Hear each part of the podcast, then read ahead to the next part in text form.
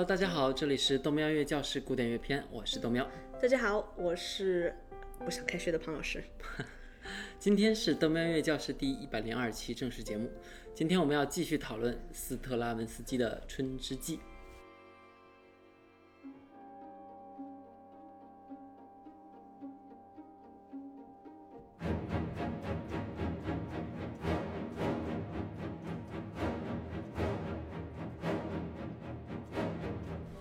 在这之前呢，让我们先去一趟图一的法国巴黎啊。途中就是巴黎著名的塞纳河畔的香榭丽舍大道。即便你没去过巴黎，也听说过这条街，上面有各种各样的奢侈品店。直到今天，它也是世界高级时尚品牌必须入住的地方之一。中间靠左一点的那个红色的小房子啊，就是香榭丽舍大剧院。我们在图二可以看到。这个当年斯特拉文斯基的《春之祭》啊，就是在这里首演。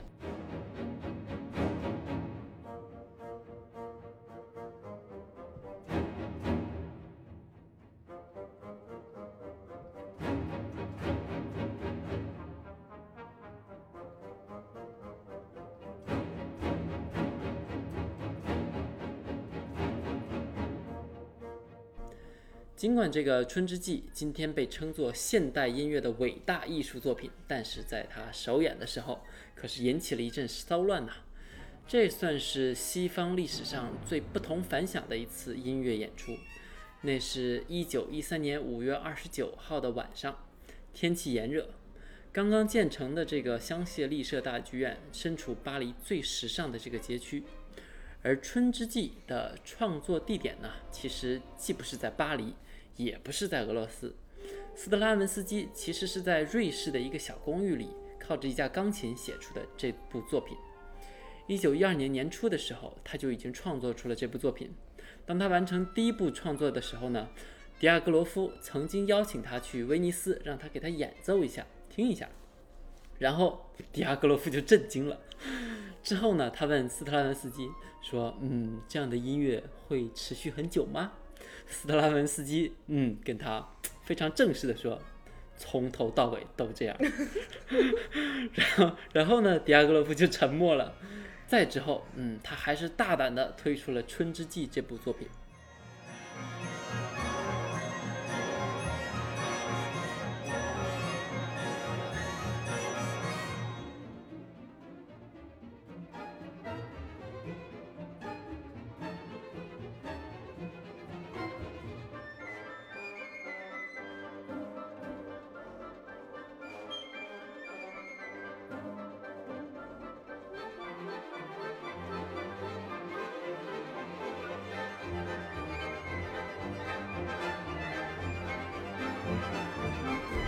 接下来呢，就是那次古典音乐史上的大骚乱。一九一三年五月二十九号晚上，香榭丽舍大剧院，随着乐团的第一个音符开始呢，燥热而又拥挤的剧院里就发出了这种窸窸窣窣的声音。再后来，有人开始发出嘘声，有人大声表达不满，然后呢，越来越多的人开始躁动起来了。有的人说自己听得极其痛苦，需要医生。这时候有人说好，哎，有人就说坏，然后就开始争吵起来了。之后就有人开始打起来了。上面的舞者呢开始听不清音乐，所以舞步都发生了错误。为了让大家冷静下来，幕布甚至一度都放了下来。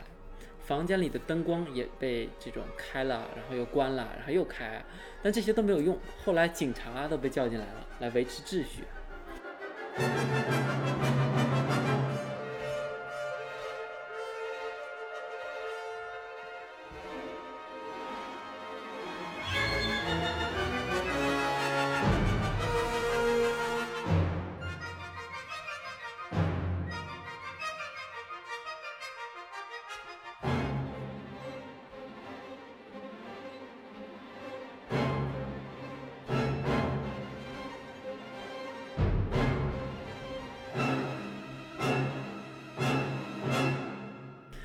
纽约的一位乐评人描述当时的这一幕非常混乱。他说：“我坐在一个包厢里的位置上，三个女人坐在我前面，一个年轻的男人坐在我身后。芭蕾舞开始的时候，他站了起来，想要看清更更前面的地方，然后，希望看得更清楚一些。随着音乐带来的紧张感呢，他开始在我头顶上挥舞着拳头，而我的情绪呢也非常激昂，甚至都没有感受到他其实是在打我的头。音乐现场还有这种打击感啊，简直是完美的融合。我们在上一期推荐大家看的那部电影《伊格和可可》，也就是这个香奈儿的秘密情史啊，前二十分钟完美的还原了当时香榭丽舍剧院里面发生的事情，哎，真的很有趣。大家可以有空看一下啊！我在优酷找到了资源，后面斯特拉文斯基不得不站起来去后台帮助那个尼金斯基继续让芭蕾舞演员们继续跳下去。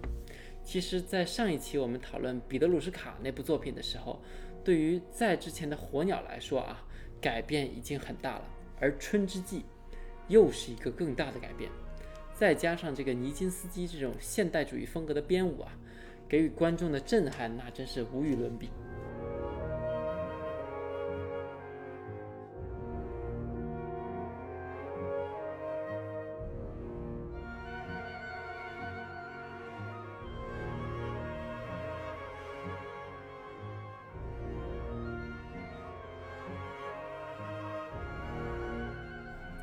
来看看当时的观众期待中的这个俄国芭蕾舞应该的样子是这样的。我们在图三放出了胡桃夹子的图片，配乐也是胡桃夹子的配乐。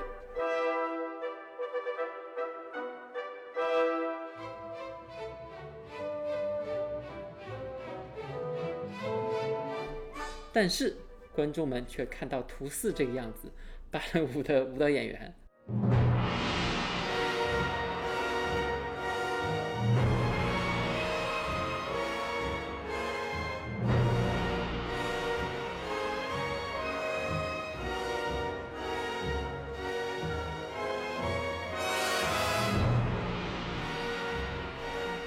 你说尴尬不尴尬？如果说非要给现代主义古典乐确定一个开始时间的话，那这个时刻应该就是《春之祭》首演的这第一次开场。但是其实这个《春之祭》芭蕾舞讲的这个故事啊，还是很传统的，讲的就是俄罗斯的原始部落的一个庆典活动。春之祭呢，顾名思义，就是一次对于春天到来的这种祭典。春之祭的第一部分的小标题叫做“大地的亲吻”，是一个原始的斯拉夫部落庆祝春天的祭典。第二部分呢叫做“献祭”，是一个跳舞的小女孩将自己献祭给了春之祭、春之神呢。直到今天，美国每年也会有这种春之祭、春日祭啊，当然不会真正弄死一个女孩，只是象征性的跳跳舞。日本也有嘛？我记得去年我还参加过一次美国的五一祭典，可是今年因为这个疫情就取消了嘛。thank you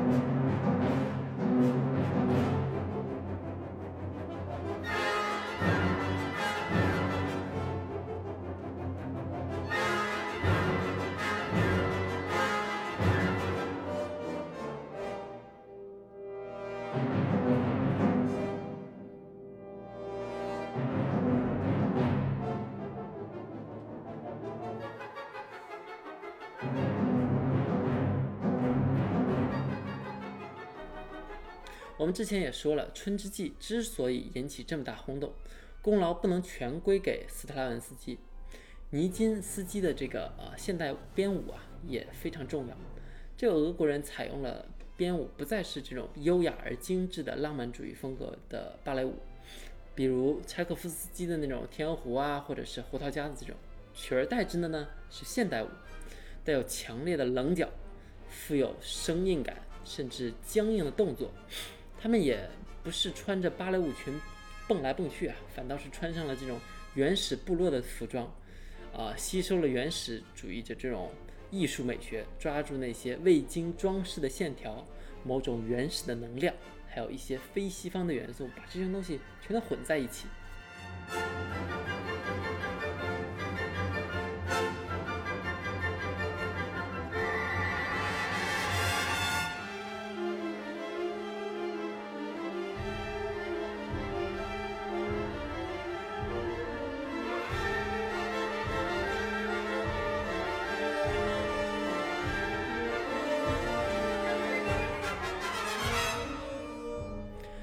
然讨论到这儿，我们又要开始讨论一下绘画艺术了。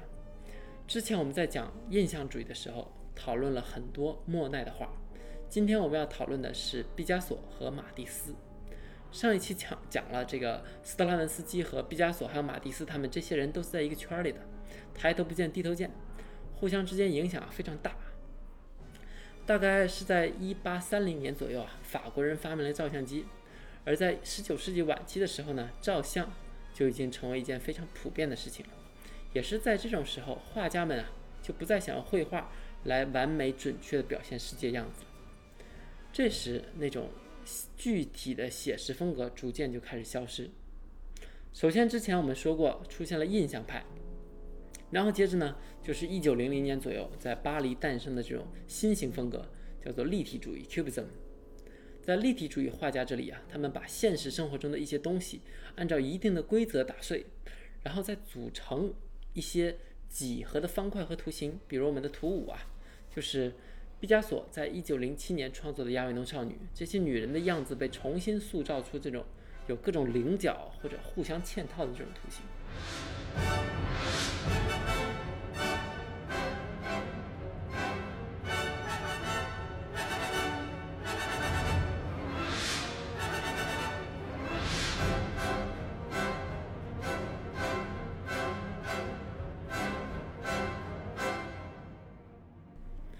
除此之外，还出现了以马蒂斯为主角的野兽派原始主义画风。我们在图六可以看到，马蒂斯啊，在一九零九年画了一幅名为《跳舞》的画。他通过夸张的线条和几个冷色调，表现出一种原始的、粗糙的那种力量。一九一一年，也就是在两年之后，马蒂斯又画了另一幅更加激烈的版本，还是跳舞。这次他采取了更多、更生命的角度和更尖锐的颜色来表达这种原始粗糙的力量。尼金斯基的《春之祭》里面的编舞 就采取了马蒂斯这种原始主义的风格，他已经和古典传统的芭蕾舞完全分道扬镳了。讲了这么久的历史，终于我们要开始讨论一下。到底斯特拉文斯基的音乐里面哪些部分让大家可以出现如此震惊的反应呢？庞老师终于要上线了，终于轮到我了，头都等秃了，辛苦都没有讲历史。之所以斯特拉文斯基音乐如此的震撼，首先很重要的一点就是他加重了交响乐团里面打击乐的部分。拿《春之祭》来举例子的话，它里面包括了四个低音鼓，一个三角铁。一个铃鼓，一个刮胡，一个钹，还有低音鼓和非洲鼓。如果你不知道刮胡是什么，可以看看图八，我们放了它的真面目。哇塞，这是要把交响乐团变成重金属乐团，感觉把能打的东西全拿过来了。是的，不然一个能打的都没有。甚至弦乐的声部，本来应该音乐中提供温暖优美的旋律，在这里都改了。他们被要求发出打击乐风格的音色，就是会用重音反复落弓来击打琴弦，不再是温暖而舒适的这种音色。所以在我们音乐里面会听到很多响亮、尖锐，甚至比较野蛮的敲击声。这些原始风格的音色很多都是通过打击乐或者木管音乐、铜管音乐，或者是弦乐的刮擦琴弦表现出来的。然后现代很多作曲家都开始模仿这种，呃，弦乐上的这种技法，但是，呃，请小朋友们不要轻易尝试，因为，呃，学弦乐的同学会非常恨你，因为这个非常伤琴，如果弄不好的话。好吧，打击越多是第一个特点，那还有没有其他的？有的，另一个特点是我们上一期讨论过的这个 polymeter。再看一下图九，这是《春之祭》里面一小段复合节奏，我们可以看到长笛、双簧管、单簧管等一大堆乐器的节奏型都是不同的，我们可以打一下试试。好，我们来打一下试试，这是长笛的节奏型。双簧管，单簧管，小号，小提琴，大提琴有一点这种 syncopation 的感觉。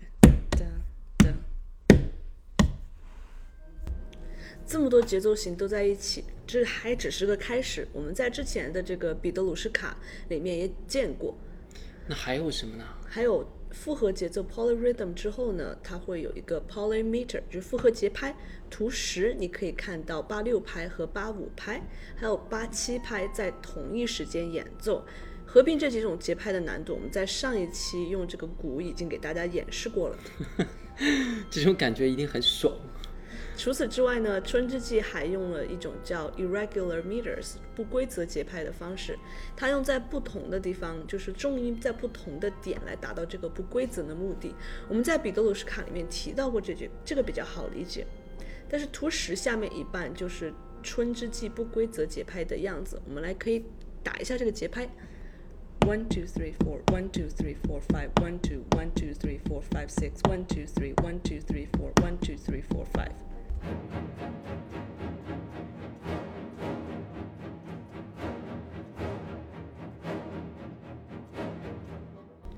在这一段里呢，就是用小提琴演奏打击乐的风格。现代主义的这一时期呢，小提琴和钢琴很多时候会被当成打击乐使用。Again，小朋友们不要随意模仿。这些复合型节奏、复合节拍还有不规则节拍的混合使用，加上斯特拉文斯基在音乐中大量使用固定音型，这一切在《春之祭》中给人一种持续不断的发动机一般的这个质感，特别是节奏很快的地方。哇哦，庞老师，今天我们讲了好多。这么看来，这个《春之祭》啊，真的是用了不少新东西。还有呢，斯特拉文斯基用的和弦也是非常不一样的。事实上，斯特拉文斯基在这部分只用了一个和弦，它称为复合和弦 （polychord），就是在一个三和弦，然后再叠加七和弦的这种高叠和弦。我们现在看一下图十的第三部分。我们之所以要把后面几张图放一起呢，是因为喜马拉雅只给放十张图，不得已我们就把它连一连，就跟这个高叠和弦一样，叠一叠就变成一个和弦了。那我们来听一下这个三和弦，再来听一下这个转位的七和弦。斯拉文斯基把它们放在一起了以后呢，就会得到这种非常不和谐的声音。这样做以后呢，就比较符合斯特拉文斯基对于原始宗教的一种想象，而这种音色也迎合了之前豆苗讲过的立体主义。豆苗，那你带大家复习一下斯特拉文斯基这个现代主义风格都有哪些特点呢？好的，首先我们之前说了，他用了很多打击乐器，然后呢，他还用了小提琴这种弦乐器做出打击乐的风格。而不再是那种温柔而美妙的旋律，木管乐器产生清亮的感觉，还有它用了复合节奏、复合节拍，还有这个不规则节拍，同时它还用了复合和弦，制造出了不和谐的音色。希望大家可以根据我们今天讲的内容去 B 站看一下《春之祭》的视频，然后再去看一下香奈儿的《秘密情史》这部电影，绝对有不同的感觉。我们今天讲的其实是一部芭蕾舞，而这部作品的编舞其实和音乐一样令人震撼。如果单纯听音乐的话，感觉可能不会那么的明显。其实斯特拉文斯基在创作这部作品的时候啊，为了减轻对于人们的震惊。很多时候他会使用一些俄罗斯的民族音乐、民谣啊等等。他自己也曾经说过：“我只用自己的耳朵引领自己，我先听到，然后再记下来，之后再听到新的。我只不过是一个春之祭经过的一个通道而已。”他说的这些话让我想起了当年的这个呃莫扎特，还有贝多芬，都是开启了一个时代的音乐家。而随着春之祭这个丑闻呢？就是这种 所谓的丑闻啊，最终发酵成了一个大成功。斯特拉文斯基也把芭蕾舞中的音乐再拿出来，变成了一个多乐章的交响乐作品。今天这部作品依然是一部非常重要而且极富争议的作品。一九四零年《春之祭》的音乐还被用在了迪士尼的动画电影《这个幻想曲》里面，也就是迪士尼啊，让曾经的现代音乐从新潮变成了主流音乐。那我们这一期时间又差不多了，如果你想找我们本期的配乐，请到喜马拉雅 FM 个人主页找纯乐文件夹，记得加微信号还分得消费九。也请同样不想开学的小朋友们来微博找我吐槽，我们开学见喽！